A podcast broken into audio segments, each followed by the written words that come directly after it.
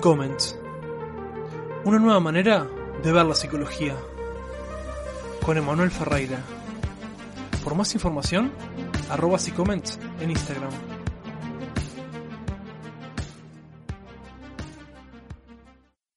Hola, buenas, bienvenidos a Comments. Yo soy Emanuel Ferreira, estudiante de psicología.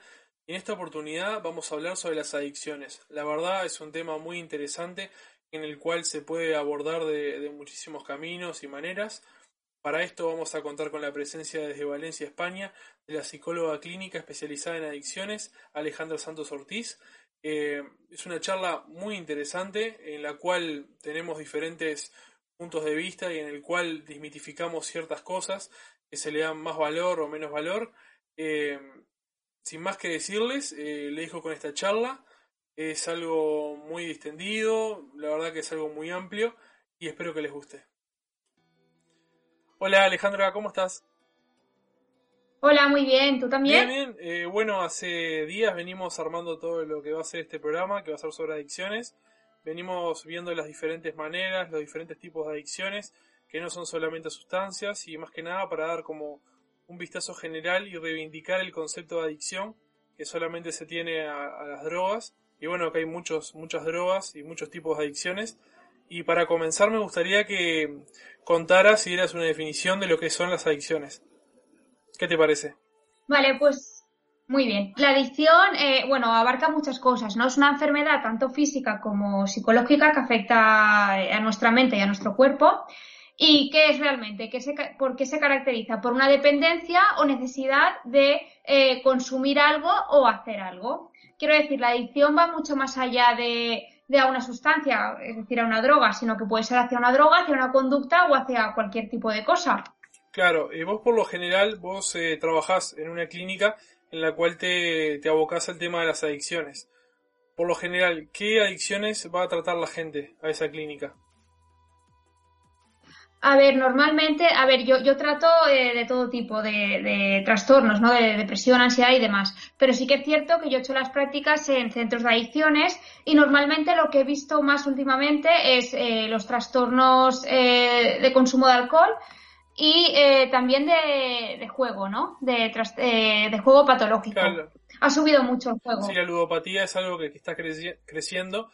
Además, en el tema de también con las TICs con el tema de toda la comunicación, la computación. Ahora, por ejemplo, la gente puede jugar al casino online y eso facilita mucho. Exactamente.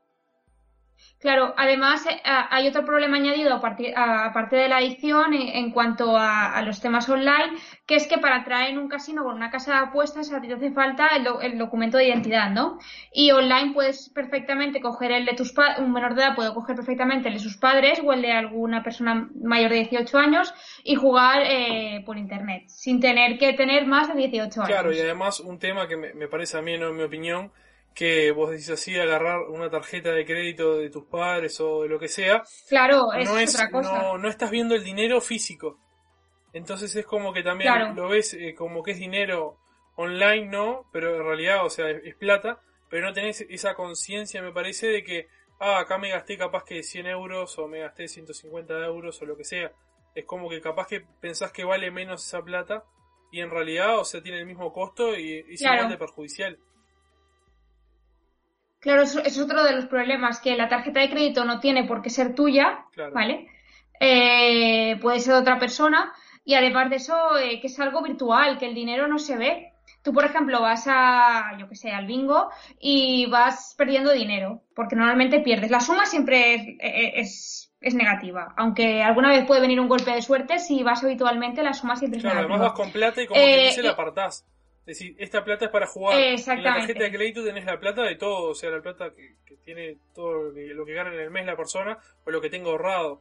Exacto. Esa es como la diferencia. Exacto. Entonces sí que es un peligro añadido a eso. Claro. Eh, por ejemplo, eh, ¿qué factores eh, pueden llamar la atención y pueden alertarnos de que está pasando algo? A ver, hay muchos tipos de factores. por ejemplo, algo que algo que normalmente no le prestamos atención y es bastante visual es eh, la falta de higiene. Bueno, los cambios físicos en general, ¿no? Pero ¿qué cambio físico nos debe llamar la atención? Por ejemplo, la falta de higiene es una señal de que algo no va bien. Y una, de, y una de las cosas puede ser, por ejemplo, eh, pues tener una adicción, ¿no? Los cambios de humor también son muy frecuentes, tener unos cambios de humor, estar aquí y de repente estar allá. ¿Por qué? Porque cuando no se tiene la sustancia, estás aquí, y cuando se tiene la sustancia o la conducta que, que tengas adicción, y cuando se tiene, vuelves a estar aquí. Pero después, cuando ya la has tenido, estás aquí. Es decir, eh, cambios de humor muy frecuentes. También eh, problemas en las habilidades cognitivas. ¿Esto qué es? Problemas en la memoria, la concentración, en la atención. ¿Por qué? Porque cuando hay una adicción, la atención va dirigida hacia lo que genera adicción, ¿no? También es muy frecuente los problemas laborales o escolares. Eh, cuando hay una adicción, normalmente a la larga siempre hay problemas en el trabajo. Es imposible no tener problemas en, el trabajo si hay una adicción. Y, y por último, algo que destacaría bueno, en problemas en el trabajo también debo añadir problemas en el ámbito social, ya sea familia, pareja, eh, amigos. Ahí también se hay, sobre todo en la familia hay problemas. Y por último, que la persona se aísla más. Hay un aislamiento visible. Claro, y en el tema que estábamos diciendo, ¿no? Que tienen esos vaivenes cuando obtienen lo que, lo que le genera o sacia esa adicción.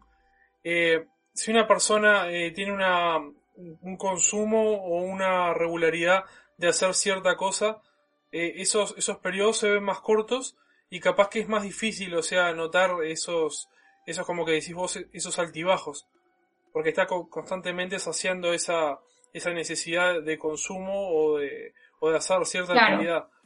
Eh, por ejemplo, eh, ¿de qué otra manera se puede también ver que, esa persona está, está teniendo un problema con una, con una adicción referente a algo? O sea, es aconsejable hablar con, con el entorno, porque a veces una, bueno, como, como padres o madres o lo que sea, o amigos, a veces uno trata de, hablar con esa persona, pero como que cuando uno se quiere inmiscuir en su entorno o en las personas cercanas, lo toman como, como algo invasivo. Entonces es como que si no, si tenés, a veces capaz que notas un cambio, le preguntás o querés preguntar a las personas de su entorno, lo toman como algo invasivo y en realidad la persona se aleja más. ¿Qué, qué se podría hacer en, en esos casos? Eh, en esos casos, a ver, eh, ¿pero te refieres al psicólogo en general o...? En, el ámbito general de la familia también, porque me, contaste, bueno, estuvimos hablando, que también, o sea, se trabaja con el tema de, de, los padres, la familia o la pareja, que capaz que recomiendan a la persona que vaya a la terapia o, la llevan a veces obligados en muchos casos, ¿no? Sí, eh, a ver, en cuanto a, las personas que están alrededor de la persona que tiene el problema, les recomendaría sobre todo apoyar a la persona. Eh, algo muy importante es apoyarla, estar a su lado en el tratamiento. Eh, el psicólogo ya es el que se encarga de, propiciar la duda, ¿no? De que, de que al menos dude si lo que está haciendo es positivo o negativo para él o para ella. Entonces, eh, que le apoyen, que, que, comuniquen al profesional todo aquello que consideren importante, porque, porque aunque crean que es una tontería, igual es importante para el tratamiento. Y algo súper importante que deben hacer, eh, aunque es difícil por parte de la persona hasta que llega a cierto punto ¿no? de, de, adicción y, bueno, después hablaremos de los procesos del cambio y demás, eh, es administrar su economía. Sí. Al principio el tratamiento debe ser muy conductual. Tiene, eh, no puede tener, la persona no puede tener acceso directo a su dinero. ¿Por qué? Porque lo va, se lo va a fundir. Entonces la persona le administra su economía y, le, tiene, y la persona que tiene adicción le tiene que decir necesito, yo que sé, 10 euros para ir a comprar pan, agua y aceite, por ejemplo. Entonces la persona le da 10 euros y va a comprar. Aún así pueden jugártela y, y, consumir si quieren, pero es mucho más difícil. Claro, es, llevar un cierto control. Y además es... exacto. Y el trabajo del psicólogo, como te estaba diciendo, es, eh, bueno, nosotros decimos que tienen como procesos del cambio, ¿no? Es decir, la persona cuando llega eh, está precontemplativa, ¿qué quiere decir esto? Que no se ha dado cuenta o no se quiere dar cuenta de que tiene un problema. Entonces, y los familiares no consiguen hacerle ver que tiene un problema. Entonces, el trabajo del psicólogo o de la psicóloga, ¿cuál es? Propiciar la duda que diga, ostras, pues igual sí que tengo un problema. En primer lugar, y después ya vamos con otras fases. Pero vamos, si el paciente viene precontemplativo, ¿qué quiere decir? Eh, no estoy preparado para ver que estoy mal, lo que se hace es eh, propiciar la duda. Sí, bueno, estuvimos hablando anteriormente y el tema en España de lo que es muy común el consumo, que es el alcohol, que tiene un costo muy bajo y que en la juventud se, se ve que hay un alto consumo. ¿Vos eh, considerás que el alcohol eh, es igual de peligroso que otras sustancias o, actitudes que se puedan considerar más peligrosas en general? Porque viste que siempre la gente tiene un consenso de que hay cosas más peligrosas que otras. Por ejemplo, está el tema de, también de la marihuana, que la gente, mucha gente que lo tiene como una, una droga, como quien dice, blanda, que no hace nada. Después está la cocaína o, mm. o ácidos o pastillas o lo que, lo que pueda hacer pero hay drogas que se consideran más blandas que otras. ¿Vos considerás que, eh, que hay algunas que sean mejores o, peores o que todas pueden generar problemas de, igual magnitud? Creo que todas pueden generar problemas de igual magnitud y de hecho el alcohol, eh, claro, no le vemos ningún problema a beberse una cerveza, por ejemplo, como si no vemos la misma peligrosidad socialmente hacerse una cerveza que, que hacerse una raya de cocaína, por ejemplo. Y realmente eh, a largo plazo es igual de peligroso porque, bueno, eh, sin, estar, sin tener adicción hay muchísimos casos de ingresos de comas etílicos eso está a la orden del día. Y aparte de eso, el alcohol está tan socialmente visto eh, de manera positiva que cuando una persona intenta eh, deshabituarse al consumo de alcohol es muy difícil. ¿Por qué? Porque por mucho que evite situaciones al principio, siempre va a pasar por un sitio donde, donde hay alcohol. Reuniones, eh, prácticamente todo el mundo hemos tomado alcohol en algún momento de nuestra vida. No es lo mismo que otras drogas. Así que que sí, es, además es que Además es muy peligroso porque es, es, malísimo para la salud. Por donde pasa lo ensucia, quiero decir, eh, afecta al cerebro, de hecho puede, puede eh, causarte un ictus, afecta al estómago, al hígado. Es decir, es una droga muy sucia, ¿no? Que afecta un poco a todo. Así que yo no, yo no, yo no hablaría de drogas blandas y drogas más duras. Diría eh, drogas que pueden afectar más a corto plazo y a largo plazo, pero tampoco tampoco tiene por qué. Claro, obvio, porque a veces tiene consenso ese de que hay drogas que, tal, la consumo porque no, no, hace tanto mal y en realidad, como decís vos a la larga, hay drogas que, que pueden complicar más o, peor que, que otros, o sea, es un tema... Claro, y también y tampoco hace falta hace falta ver las consecuencias a largo plazo. A corto plazo, un abuso un abuso de alcohol puede provocar un coma etílico y puede ser fatal. Quiero decir que que también es importante. No, sí, sí, obvio, claro son cosas, además como, como estábamos hablando, en el tema que decís vos, que el ejemplo que pusiste antes, el tema del control del dinero, eh, con lo que vale, con lo que vale el alcohol, o sea, eh, es fácil eh, hacer como que decís vos un engaño y ir a comprarlo y conseguirlo. O sea, son, son drogas que, que, son, que son baratas, relativamente comparadas con otras. Exacto, son baratas y fáciles de conseguir y más fáciles de conseguir. Aunque seas menor de edad, siempre siempre encuentras la manera de, hacerlo, ¿no? Desgraciadamente. Sí, obvio, eso necesita cierto apoyo y, y son las son las consecuencias que podemos encontrar. Eh, bueno, hablando de consecuencias, eh, ¿qué consecuencias eh, pueden traer las adicciones, ya sea en la pérdida de amigos, pareja, familia? se ven muchos estos casos ¿Y qué, cosas son las que por lo general hacen más daño al proceso de, superación de una adicción para la persona, no? Vale, en primer lugar, los problemas físicos son muchísimos. Eh, normalmente, eh, bueno, yo cuando estuve haciendo las prácticas y demás siempre veía mucha gente que llevaba muchos años con esto y siempre eh, estaba relacionado con un problema físico. Casi siempre una persona que lleva muchos años consumiendo tenía un problema físico. Eh, problemas familiares, laborales y sociales también son sinónimos de adicción. ¿Por qué? Porque eh, la familia se cansa.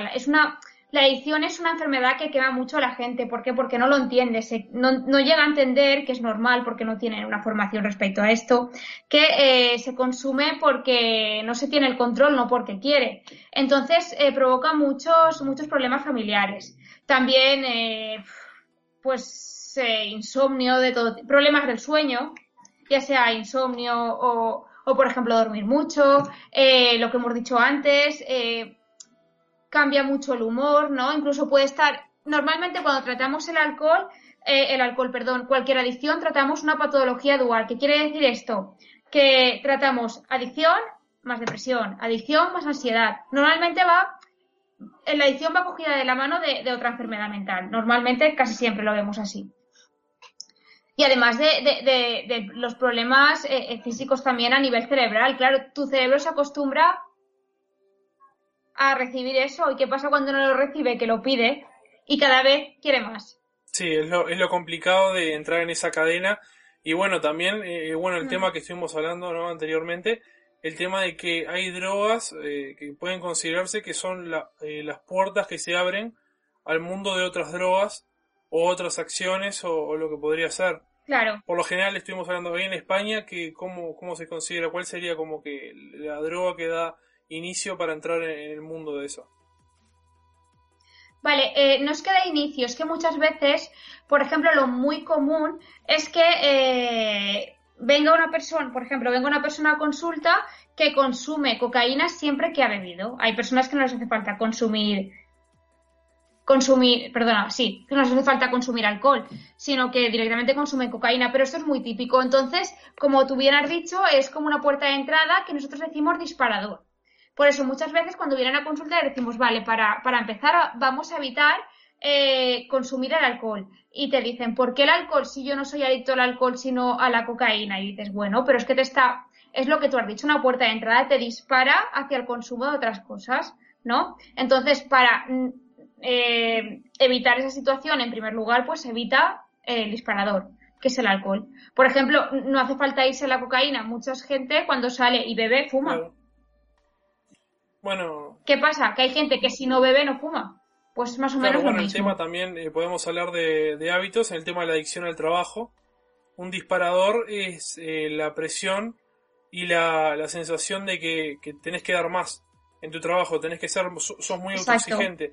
Entonces si estás en un ambiente en el mm. cual te presionan, te presionan a que, a que des más tu potencial, o vos mismo te presionás eh, porque ves a tu alrededor personas muy capaces y esos también son detonadores que, te generan a tener esa adicción al trabajo que tampoco es sana. No porque trabajes demasiado es una cosa buena también. Claro. Eh, siempre hay un. normalmente siempre hay un disparador, no tiene por qué ser uno, puede ser varios. Pero siempre hay factores que acentúan que una. Puede haber una predisposición genética, sí pero si a, esa predisposición genética no le sumas nada, igual no, no, se genera una adicción en su vida. Pero si a esa predisposición genética le sumas, pues lo que estaba diciendo, estrés en el trabajo, problemas familiares, eh, no sé, problemas económicos, entonces ahí sí que puede haber más probabilidad de, desarrollarse una, adicción. Claro, eh, por lo general, ustedes eh, se tratan en clínicas temas de adicciones, por ejemplo, no sustancias, eh, por ejemplo, que por lo general adicción podemos decirle a rutinas como se llama el trabajo y eso.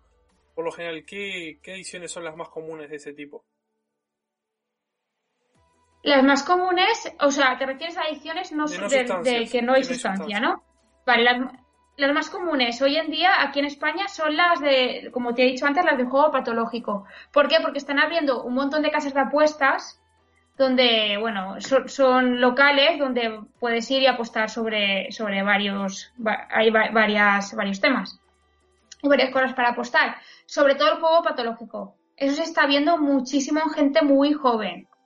En gente muy joven que ha hecho eh, barbaridades para tener dinero para poder jugar. Entonces ahí hay que trabajar mucho. Y lo que también hablamos el otro día, las nuevas tecnologías las nuevas tecnologías ahí abarcan muchas cosas, eh, falta de autoestima y demás, ahí se puede trabajar de muchas maneras, o sea, incidiendo muchos factores. Pero sí que es verdad que, es una de las cosas que hay que trabajar sí o sí. Sí, el tema de las redes sociales ahora es, eh, es, un, mundo, es un mundo aparte, hay que es un mundo diferente. ¿Y vos considerás que, por ejemplo, ahora los profesionales están capacitados o tienen la, la experiencia o la manera justa de encaminar correctamente las adicciones a lo que son las redes sociales ahora? ¿O consideras que tiene que haber un, estudio más, más profundo del tema?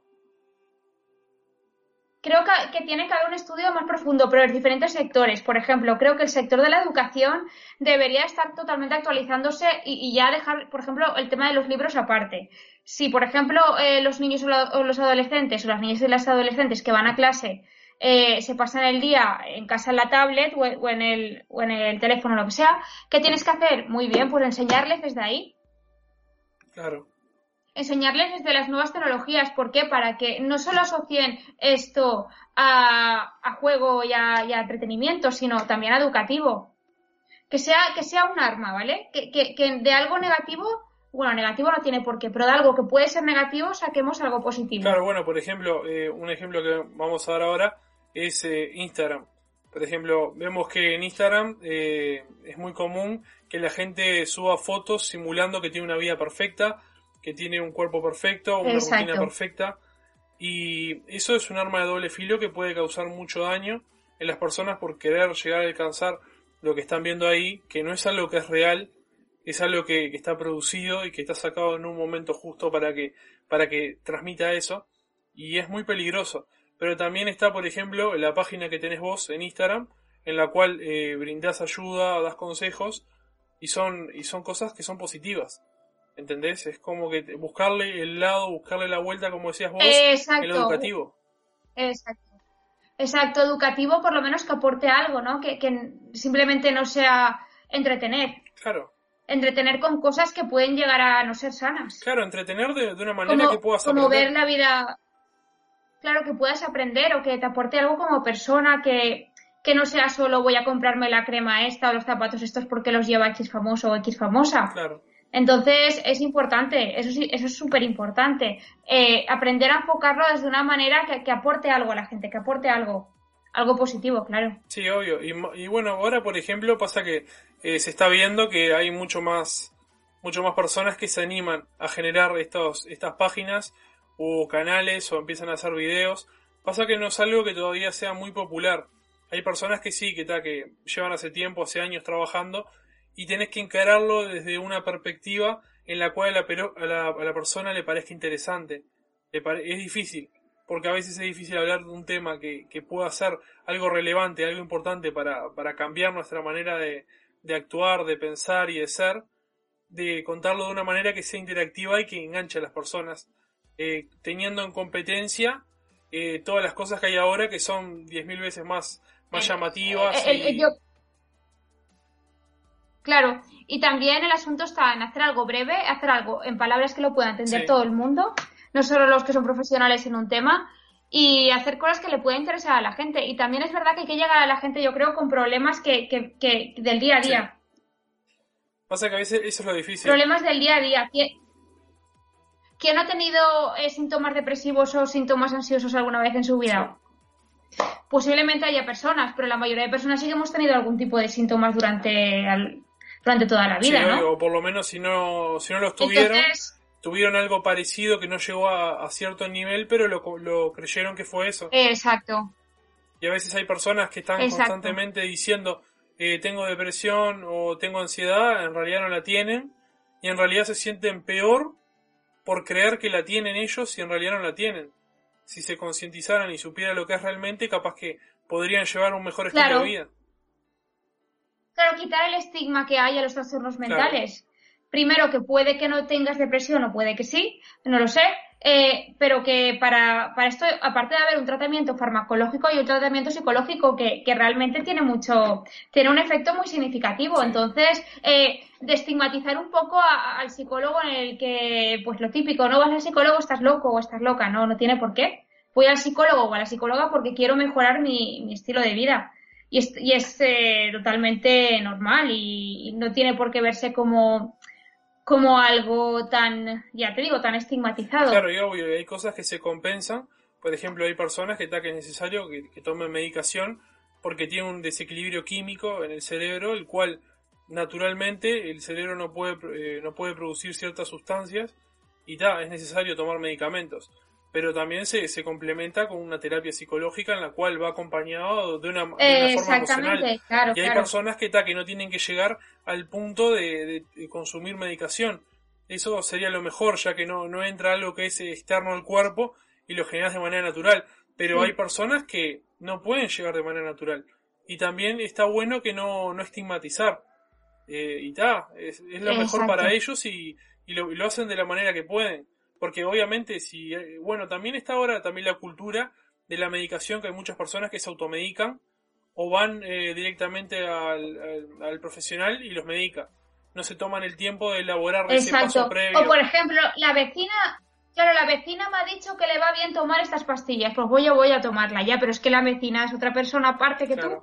Seguramente ha ido el médico, se las ha recetado porque es una persona aparte que no eres tú y les han, le ha ido bien, pero no tiene nada que ver en que a ti te vaya mejor o peor, porque el que tiene que valorar qué medicación te hace, te, hace a ti falta es el médico. O, la persona que se encarga de, o el psiquiatra o lo que sea, pero vamos, que, que se te lo tiene que decir un profesional, no, no tomar lo que tú consideres que tienes que tomar. Eh, tener en cuenta la opinión de varios profesionales, porque también hay, profesionales que o sea, apenas ven un problema y medicación, se ve mucho en el tema del TDA en los niños que apenas Exacto, es, que es, un, niño y obviamente que va a ser inquieto, obviamente que va a saltar, obviamente que va a correr y a veces se lo quiere tener un niño que sea una persona adulta y no, el niño tiene que explorar, tiene que crecer y eso lo, lo toman y hay niños que son distraídos porque están con, además en estos tiempos en los cuales estamos diciendo las redes sociales y todo eso, nos están bombardeando con constantemente con cosas Exacto. y a veces es imposible tener la atención centrada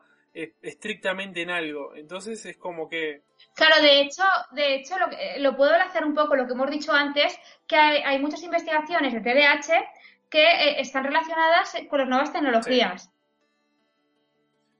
Eh, quiero decir, aparte de la medicación, eso lo valora un psiquiatra si es necesario o no, eh, hay, hay, nuevas tecnologías que les ayudan a cómo, cómo decir, equilibrar su, su, su estado mental, ¿no? Eh, su concentración y demás eh, mediante diferentes juegos que les ayuda a focalizar la atención.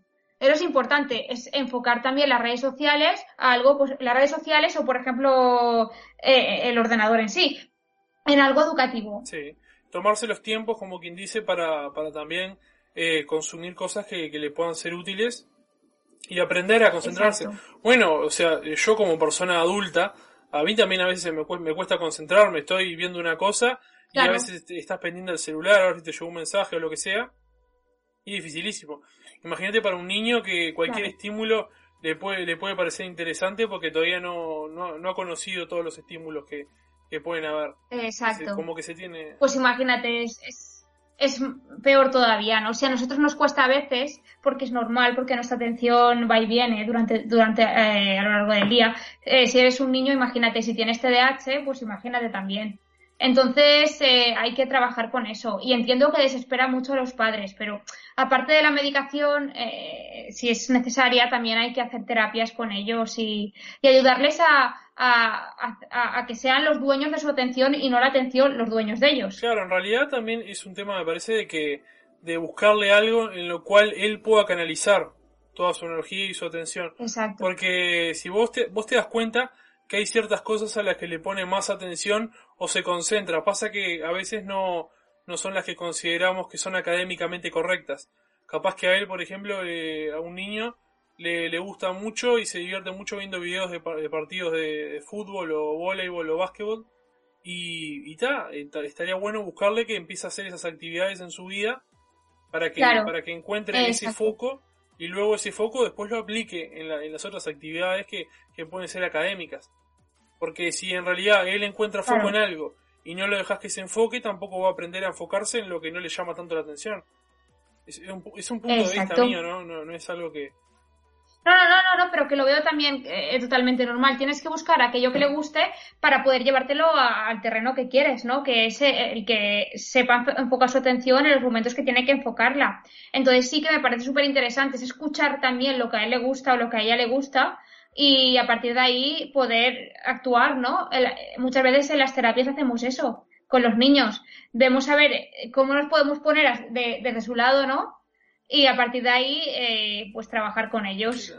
Desde, desde sus juegos, por decirlo de alguna manera. Claro, porque, o sea, una cosa que me, que me llama la atención, que por ejemplo en la terapia, en la terapia con niños, lo que se hace es que no, no se trata, a pesar de, de enfocarla por el lado del juego o el lado dinámico que, tienen los niños, o sea, se lo trata al niño como una persona. Porque muchas veces hay padres que lo tratan al niño como una persona que, no tiene capacidad de, decidir o capacidad de elegir lo que le gusta. Y eso también es como que lo, le saca cierto poder a ellos y como que le genera inseguridad. Y en el punto de que ustedes lo tratan de la manera en que la cual lo escuchan, le preguntan qué le gusta, eh, qué cosas le, le llama la atención, como que se siente un ser más activo, ¿no? En, la, en la familia o en el entorno. Claro. Claro, exacto. Es, es así que hay que tratarle de, tú a tú, no hay que tratarle de yo estoy aquí, tú aquí, no, estamos aquí. Evidentemente el padre está aquí siempre, pero eh, que el niño no tenga la perspectiva esa, sino de decir, bueno, soy un niño, pero me están entendiendo. Claro, es lo importante. No obedezco, no obedezco porque sí, sino obedezco porque ellos me, ellos son adultos, evidentemente, en principio tienen más experiencia que yo, pero me escuchan y saben valorar lo que quiero y lo que, y lo que no. Sí. Entonces, claro.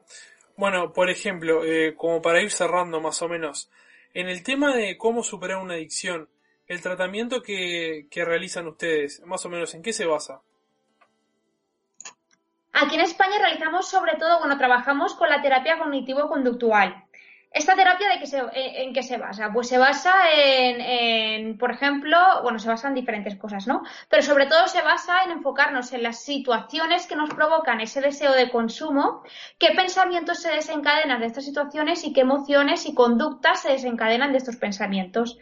¿Por qué queremos hacer esto? Primero, es súper importante identificar situaciones, porque a partir de ahí podemos eh, ir, formando estrategias con él o la paciente. Por ejemplo, si, si cada vez que va a X bar sale con X personas consume, pues vamos a, en primer lugar, evitar ir con esas personas o evitar ir a ese bar.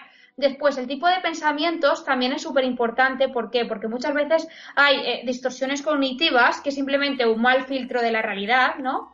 Eh, como si lleváramos unas gafas, que es todo más catastrófico, que nos indican eh, que, que, el paciente tiene ideas que no son racionales. Por ejemplo, soy un inútil. Hay que trabajar con ese tipo de ideas porque muchas veces ese tipo de ideas irracionales son las que provocan el consumo. Sí.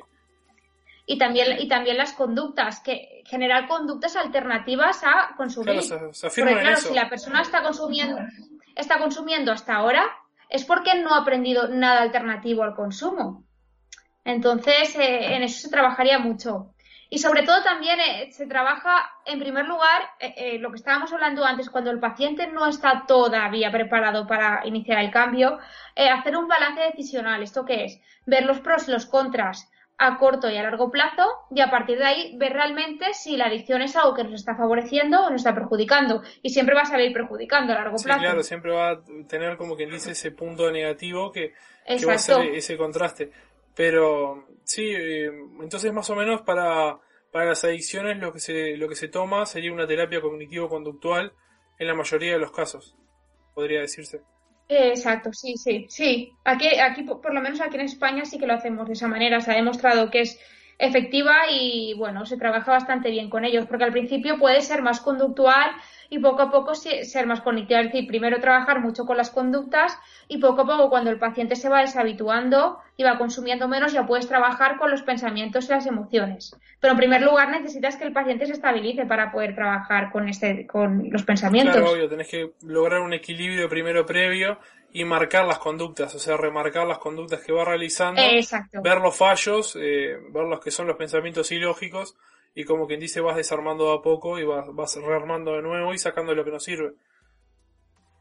Exacto. es, un, trabajo como quien dice, podría decirse largo, pero está, es la, metodología que, se puede aplicar. Y no, no, es largo, es largo. Es largo, pero, pero es, eh, es, es, eficaz y además vale la pena. Vale la pena porque eh, la adicción, si no la, si no la tratas, va a estar ahí. Sí.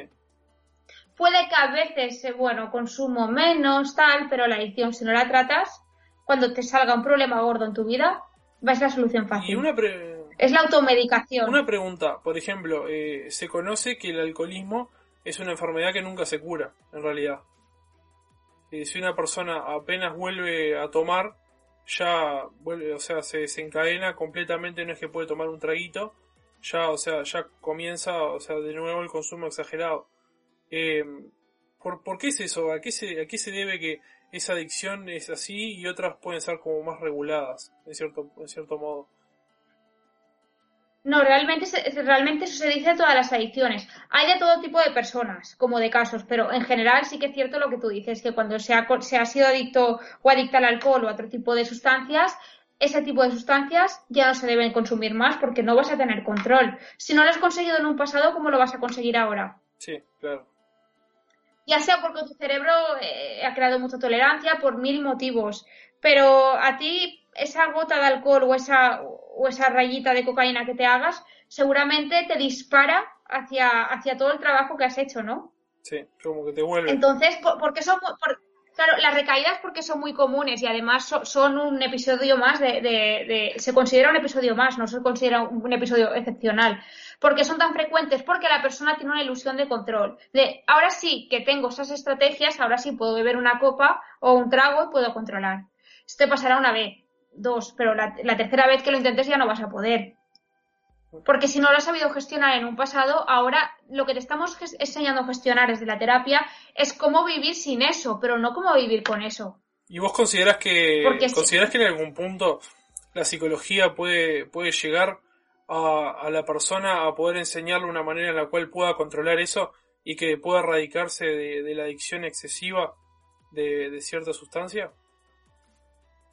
Creo que no, pero te explico por qué. Porque no solo hablo desde la psicología, hablo desde, desde los cambios físicos que, hay, los cambios físicos en el cerebro, por ejemplo. Tu cerebro ya es un cerebro adicto. Ya cuando le das un poquito de dopamina, se va a acelerar, va a querer más. Claro. Porque dicen que no tiene por qué, ¿eh? pero muchas personas que, se, que, que son adictas a algo normalmente suelen ser adictas a otras cosas. Puede pasar o no puede pasar. Pero lo que sí que pasa es que si eres adicto al alcohol, con un poquito que tengas, tu cerebro iba a decir, ostras, ostras, ostras. Sí. Entonces es muy difícil. No es solo, no solo los pensamientos que tengamos, sino nuestro cerebro e inconscientemente, bueno, inconscientemente no, eh, eh, neuroquímicamente eh, está, neuroquímicamente está, está preparado para eso, para, para cuando es adicto no volver, no volver a reiniciarse. Si no estás ahí, se puede parar, pero no, no empieza de cero. Claro, obvio ya ha sabido que, ya ha sabido que puede experimentar con, todo eso, entonces acelera más. Entonces, cero. no hay otra. Además que el paciente cuando, cuando ve que su vida sin eso es mucho mejor, normalmente si, si el paciente eh, avanza bien, avanza adecuadamente, no, no suele volver a probarlo. Al tiempo, recaídas sí que hay, pero el tiempo no suele decir, bueno, de aquí 10 años volverá a consumir porque podré. No, el paciente normalmente ve que está tan bien que no tiene ni ganas. Claro, obvio, es lo, es lo que se trata de llegar y la idea principal. Exacto. Bueno, como, como para ir cerrando, ¿te gustaría decir alguna idea general, eh, algo que quieras compartir o algún pensamiento que tengas respecto al tema? Pues respecto a las adicciones, creo que todavía es un tema eh, que está muy estigmatizado. Todos tenemos en nuestra cabeza una persona adicta y nos imaginamos eh, bueno, la típica persona que consume, que tal, no sé qué, que tiene un aspecto así más demacrado y demás, y no tiene por qué, es un estigma totalmente. Todo tipo de personas se pueden, pueden ser adictas a lo que sea. También eh, eh, me parece muy importante recalcarlo porque eh, si, si, si se tiene este estigma cuando una persona sufre adicción, un punto más en contra de esa persona es la estigmatización que ella o él mismo se hace soy adicto, ostras, ¿en qué me estoy convirtiendo? En nada, es una enfermedad más como pueden ser 40.000 y tiene su tratamiento y tiene su cura, ya está. Sí. Es decir, que, que sobre todo la estigmatización, que, que, nos olvidemos de que el adicto tiene que ser así, así, así. El adicto puede ser de muchas maneras, puede tener, eh, puede ser de diferente clase social, diferentes trabajos, puede ser un médico como, como un camarero, da igual, es que no, no tiene, no entiende de, de, nada, entiende de personas. Claro, y el tema de que me parece a veces una persona que sufre una adicción es que está tratando, como quien dice, de llenar algo que le falta por otro lado. También es como que trata de sustituir eso. Y, o sea, problemas emocionales o lo que pueda hacer, lo, puede tener cualquiera, no, no entiende de, razas, de clases sociales. Eh, claro. O sea, problemas emocionales lo tenemos todos. Y esta es la manera en la que vas, eh, como quien dice, que querés solventar, equilibrar o solucionar ciertos problemas. Sí, yo siempre digo, como tú bien has dicho, que un exceso de algo siempre muestra un déficit de algo. Y un exceso de consumo o de, de consumo, ya sea de sustancia o de conductas, eh, siempre muestra un déficit de algo, o bien de autoestima, o bien de cariño, o bien de, de muchísimas cosas. Entonces también es un punto a, tener en cuenta para, poder hacer el tratamiento. Bueno, eh, me gustaría decirte que si querés eh, pasar eh, tu página o lo que, lo que tengas para que la gente pueda preguntarte, que pueda ver tu trabajo, que pueda ver las cosas que posteas. Vale, el Facebook y el Instagram son exactamente iguales. Alejandra Santos, psicóloga, en el Facebook separado y en el, y en el Instagram todo junto, Alejandra Santos, psicóloga. Entonces, cualquier cosa, cualquier duda que tengan o que ya se han quedado con alguna pregunta que, que pues eso, ¿no? Cuando, cuando oyes algo que dices, ostras, pues yo le preguntaría tal, pues que me pregunten y yo se lo contestaré. Ah, genial.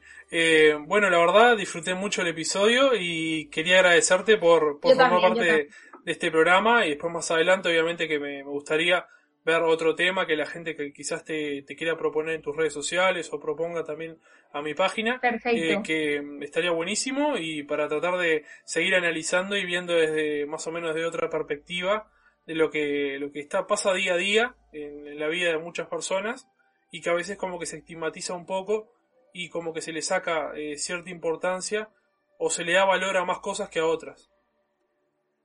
Exacto, pues sí, cualquier tema que, quieras más, aquí, aquí estoy para hacer, para hacer otra, bueno, otro programa cuando quieras. Bueno. De lo que consideres. Bueno, eh, no queda más que decir que muchas gracias y bueno, un saludo y nos estamos, nos estamos viendo y próximamente para hacer algo más. Igualmente. Nos vemos. Chao. Chao.